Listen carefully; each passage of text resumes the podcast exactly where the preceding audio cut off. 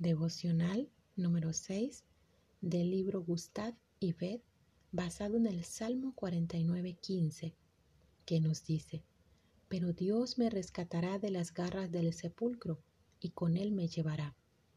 El Salmo 49 se categoriza como un salmo de sabiduría. Cuando observamos que los malvados prosperan y son una amenaza para nosotros, ¿cómo podemos responder? ¿Acaso debemos temer? Los hijos de Coré nos llaman a reflexionar sobre este temor a la luz del fin que les espera a todos, independiente de su supuesto éxito en esta vida. La cruda realidad de la que nos señala el salmista es que todos moriremos, y esa muerte empareja el terreno de todos. Quizá durante esta vida algunos prosperarán más que otros, y quizás aún por medios corruptos, pero la muerte los espera. La muerte es juez de todos, exponiendo en qué han confiado durante su vida.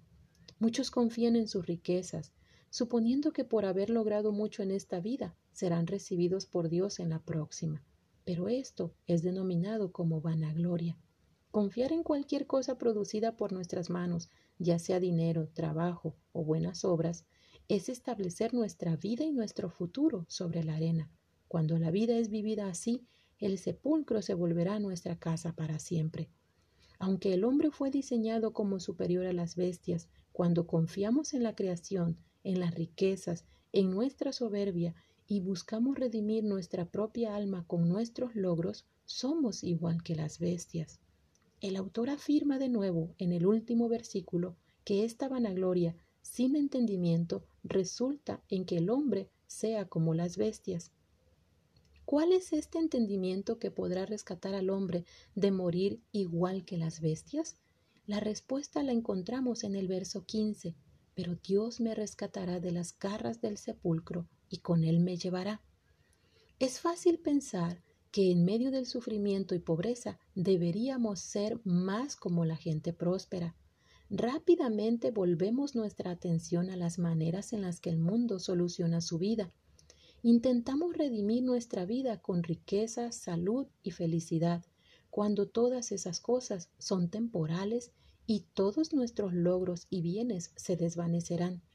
En medio de la pobreza, del dolor y de la enfermedad, cuando observamos a nuestro alrededor y los demás son ricos, saludables y felices, no podemos caer en la tentación de imitar al mundo.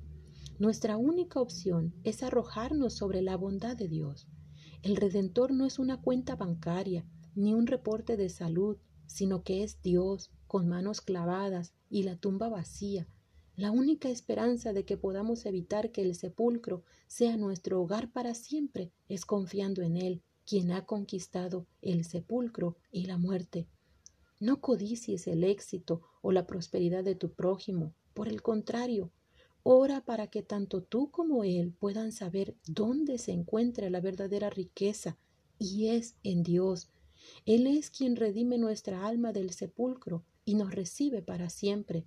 De lo contrario, tanto nosotros como nuestro prójimo podríamos terminar igual que las bestias, muertos para siempre. Repite conmigo esta mañana, Dios es bueno.